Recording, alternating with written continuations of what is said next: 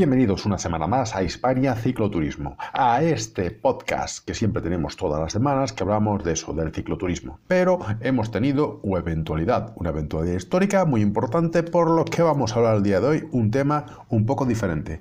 Vamos a hablar la forma menos eficiente para ir en bicicleta con el coronavirus. Vamos a hablar un poquito de eso, a ver qué dice la gente, qué hay por internet, qué cuentos que dicen, qué hablan y qué charlan, qué es verdad, qué es mentira y bueno, lo que se me ocurre aquí en este podcast. Así que nada, empezamos. Un, dos, tres y allá vamos. Bien, empezando vamos a hablar mm, tema de que es un virus que viene de China, que a algunos le huele a chamusquina, a otros le parece que es una conspiración del gobierno americano que soltó ese virus en China.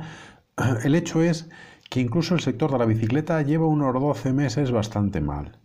Lleva un sector que hay fábricas en China de bicicletas que están cerradas y algunos están pensando en que es un tema conspiranoico, otro que ahí eh, se aíslan eh, poblaciones enteras y se cierran pues, fronteras porque bueno, la gente está allí como un fiambre en el medio de la calle y algunas situaciones que yo creo que se están yendo un poquito del sentido común y de la realidad que la verdad que ya está llegando a un punto que ya está raya en lo ridículo. Si es cierto que el virus ha cerrado fronteras, ha aislado poblaciones, ha cancelado eventos, ha cerrado escuelas y todo eso es evidente y va a ocurrir. Que los chinos han estado eh, la cuarentena, que es como le llama el gobierno, pero que realmente ha estado tres meses cerrados a cal y canto sin poder salir a ningún lado y eso es algo que es evidente, que pasa por infecciones, por fiebres, dolores de cuerpo, alguno que llega a matarle situaciones muy complejas que he hablado en otros audios anteriores, que no voy a hablar en este, temas de colegios cerrados, fábricas, comercios, es decir, pero ¿qué pasa con nosotros? Es, digamos, de alguna manera, ¿cuál es la forma más evidente cuando pase todo esto para salir en bicicleta? ¿Va a ser seguro? Para los ciclistas andar en bicicleta con un virus que simplemente tocando una superficie ya te infecta o que si pasas al lado de alguien que esté hablando y esté soltando el virus desde su ser, simplemente tú vas en bicicleta y en ese momento respiras una inhalación porque necesitas, porque estás pedaleando y te tragas todo, pues de eso es creo que es lo que deberemos de centrar este podcast.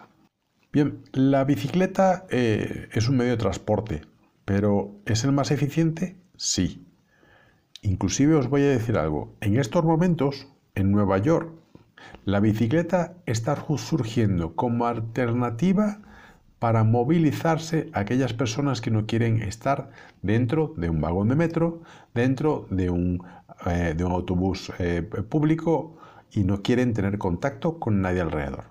Pero lo que yo os planteo es lo siguiente. Supongamos que vamos detrás de un ciclista. Si dicen que tiene la particularidad de que cuatro metros alrededor afecta a todos los que están al lado, que se ha demostrado por los vuelos de avión, mi pregunta es, si tenemos un ciclista delante que va infectado y nosotros vamos a rebufo de esa persona, que estamos entre dos y tres metros por detrás de él y estamos de alguna manera absorbiendo mucho de lo que él esté soltando en la parte de delante, ¿estamos poniéndonos en riesgo? ¿Es la fórmula realmente la bicicleta va a ser segura más adelante? ¿Qué debemos de hacer? Vamos a tener que ponernos una especie de pantalla plástica para evitar que inhalemos ese, esa posible cantidad de virus que esté desprendiendo esa persona delante que no sabe que está infectada. Es decir, ¿hasta dónde vamos a llegar? La pregunta es, ¿después de esto nuestra forma de vivir va a cambiar? ¿Por cuánto tiempo? ¿Hasta agosto del año que viene, cuando esté ya lista la vacuna? Cuando pasemos tres oleadas de, pandemias, cuando si en esta primera va a haber gente que va a estar despedida, en la tercera que estaremos a piedras y, palos matándonos unos a los otros para poder comer. Eh, no quiero ser alarmista, pero sinceramente eh, veo un horizonte no muy alentador en, eh, en conjunto, pero posiblemente sea demasiado pesimista lo que nos están presentando a la hora de, eh, de alguna manera, enseñarnos lo que pueda ser el futuro. Creo que tenemos que tener paciencia y ver un poco eh, día a día qué es lo que va a ocurrir. Pero sí quiero que en este audio dejéis vosotros vuestros comentarios, que me digáis qué pensáis que va a pasar después de la cuarentena. ¿Vuestra vida va a ser normal otra vez? ¿Vais a volver a seguir eh, cursando por el mundo? Eh, ¿Qué pasa cuando lleguéis a una frontera y ese país esté cerrado porque hay un coronavirus? ¿Qué vais a tener que hacer? Eh, ¿Volver para atrás? Y volviendo para atrás os encontréis que el país donde está lo cierran, ¿qué vais a hacer? Que esta nueva situación de cerrar países para controlar una pandemia nos beneficia a los cicloturistas a la hora de andar por ahí. Es decir, ¿qué vamos a hacer nosotros? Eh, quizás nuestra forma de vida ya llegó a su fin, por eso se nos llamaba como que éramos los últimos de una saga de nómadas, que seríamos los últimos nómadas que, que existiría en Oriente o en el mundo civilizado, como se quieren hacer llamar. Es decir, ¿qué va a pasar con nosotros? Por otra parte, si sufrimos un accidente, vamos a estar expuestos en un hospital que está colapsado con gente que tiene problemas de una pandemia y que por algún error que puede ocurrir podíamos quedar infectados dentro de un hospital pues con una fractura de piernas, además de un golpe contundente en la cabeza, por ejemplo. Es decir, ¿qué va a pasar de nosotros? ¿Qué va a ser de nosotros después de esto? ¿Cuál va a ser el modelo de vivir? ¿Cómo vamos a vivir todos? ¿Vamos a tener una idea diferente de nosotros mismos? ¿La vida será completamente distinta? ¿Será acaso verdad que vamos a acabar eh, siendo los que vamos a tener que ir en pateras a África? ¿O al revés? ¿Será tan grande la pandemia a nivel mundial que vamos a acabar destruidos unos entre otros porque no habrá ni para comer? es muy fatalista esto, pero quiero que lo reflexionéis. Quiero que penséis de manera positiva, de manera positiva, qué vamos a hacer después de esta cuarentena. Por lo que quiero que visualicéis a dónde vais a estar en el momento de que digan, se acabó la pandemia, ya podéis salir a la calle. Quiero que visualicéis ese momento y que me digáis dónde va a ser, cuál es el sitio y a dónde queréis ir, cuál es lo primero que queréis hacer. Seguramente alguno de vosotros lo primero que me diréis, mira, yo solamente me quiero sentar en el banco que está delante de mi casa, ya con eso ya me vale. Otros pues tendrán alguna mira de algo mucho más, eh, mucho más allá. Diré, pues aquella montaña que me faltaba por ver, pues ahora sí la voy a ir a ver. Otros diréis, pues mira, me queda mitad del camino tal y me voy a terminar de hacer la otra mitad que me faltaba. Y cada uno de vosotros tendréis una idea. Y ojalá que eh, medianamente todos podamos lograr hacerlo de manera correcta. Pero vamos a tener que tomar precauciones y eso es de lo que quiero ah, hablar hoy, de cuál va a ser la nueva forma para andar en bicicleta.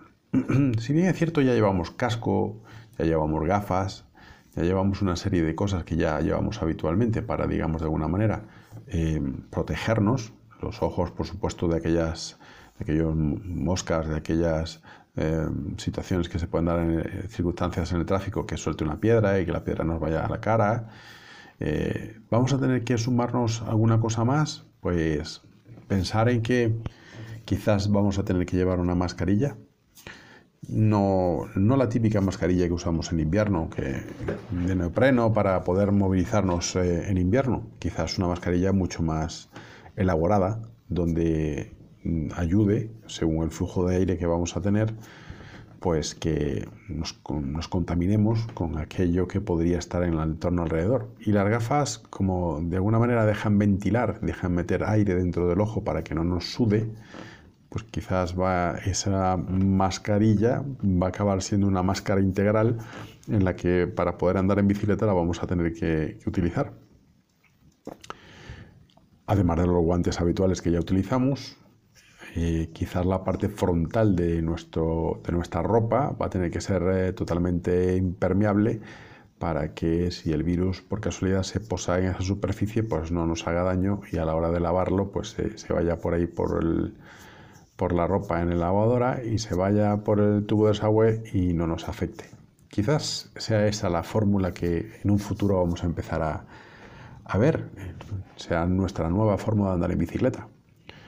Una nueva manera de vestirnos para nuestra actividad, en este caso ejercicio. Porque mi pregunta es, si una, un médico para hacer el, o un médico o un enfermero en un hospital tiene que usar una, una mascarilla de una alta eficiencia, digamos una FPP2 o una, FFP3, que son mascarillas ya buenas, y además de protección ocular ajustada de manera integral que proteja pues el, la parte facial de la cara de una manera que la cubra. Sus guantes evidentemente es una bata impermeable de manga larga eh, que tiene que estar digamos de arriba abajo más el calzado y todo lo demás. De alguna manera este está protegiendo solamente de una persona que está ahí respirando cerca. Nosotros que vamos en bicicleta a rebufo de alguno de ellos por ejemplo ¿qué vamos a tener que ponernos? porque claro Ahí hay muchos factores que están influyendo. El viento que nos está pegando la cara de alguna manera está ejerciendo de fuerza sobre nuestra cara y es más fácil que entre eh, ese virus en una mascarilla FPP3, por ejemplo, andando nosotros en bicicleta que estando parados sin movimiento. Es decir, ¿qué medidas de seguridad pensáis vosotros que vamos a tener que implementar para poder andar en bicicleta de manera segura?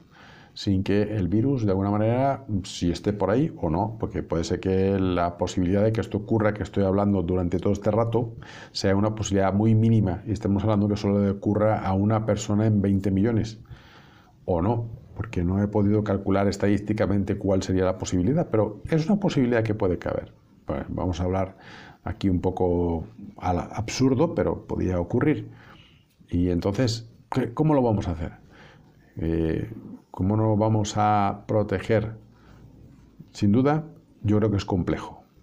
Porque si estando parados normal eh, piden una distancia de al menos de dos metros, eh, pues andando en bicicleta que vamos a tener que tener por lo menos unos 10, eh, 15 metros de distancia, yendo a una velocidad muy baja. Si vamos a una velocidad un poco más alta, tenemos que darle por lo menos 200 o 300 metros para que esa, esa bocanada que salió de, él pues surja para otro lado, según como cuello el viento, si va a derecha e izquierda, pero si viene de frente, ah, amigo, ahí tenemos un problema. Si tenemos viento frontal es un problema, si tenemos viento de la parte de atrás, entonces somos nosotros los que contagiamos el que va adelante. Es decir, esto hay que pensarlo mucho, ¿eh? yo creo que había que analizar un poco cuáles son las posibilidades que tenemos de, em, de, andar en bicicleta con un virus que ha mutado, que ojalá que quede anulado y que encontremos la cura y que simplemente se convierta como una especie de gripe y hasta ahí está.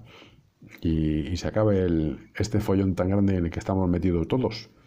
Por otra parte, al virus le gusta la humedad y el calor, y mientras estamos andando en bicicleta, nosotros estamos generando justamente eso, humedad y calor.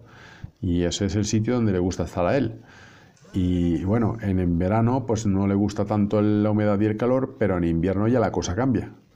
Es decir, en invierno con la sequedad y el frío pues no muere tanto, pero aún así eh, todos los eh, que hemos tenido que se han de alguna manera infectado, pues fue justamente en ese periodo, el periodo de, de invierno. Entonces, ¿qué pasa? ¿Que esto si hubiese sido en verano hubiese sido mucho peor? Madre mía.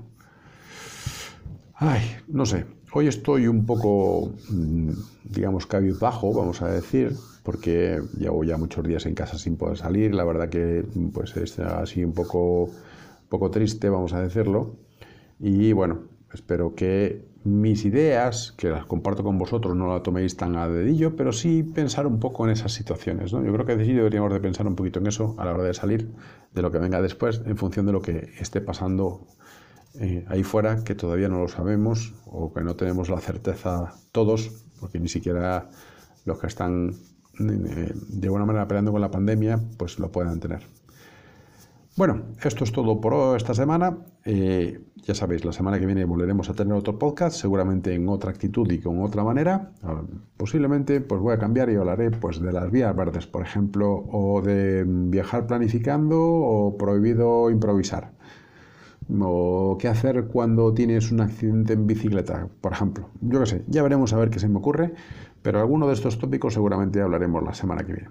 Un abrazo a todos, pedales y ruedas para que te quiero, para ver el mundo entero, siempre que el coronavirus nos deje, claro. Un abrazo, hasta luego.